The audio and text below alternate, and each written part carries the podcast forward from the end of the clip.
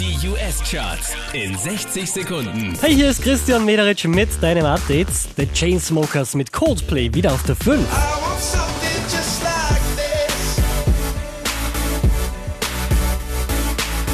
Neu eingestiegen direkt auf der 4, das ist Harry Styles.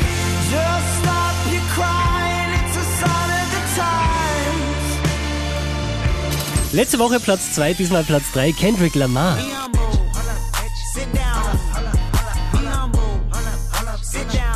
Der hier macht nochmal einen Platz gut, macht Platz 2 für Bruno Mars und That's What I Like. Lucky for you, that's what I like. That's what I like. Lucky for you, that's what I like. That's what I like. Unverändert an der Spitze der US-Charts, das ist Ed Sheeran und Shape of You.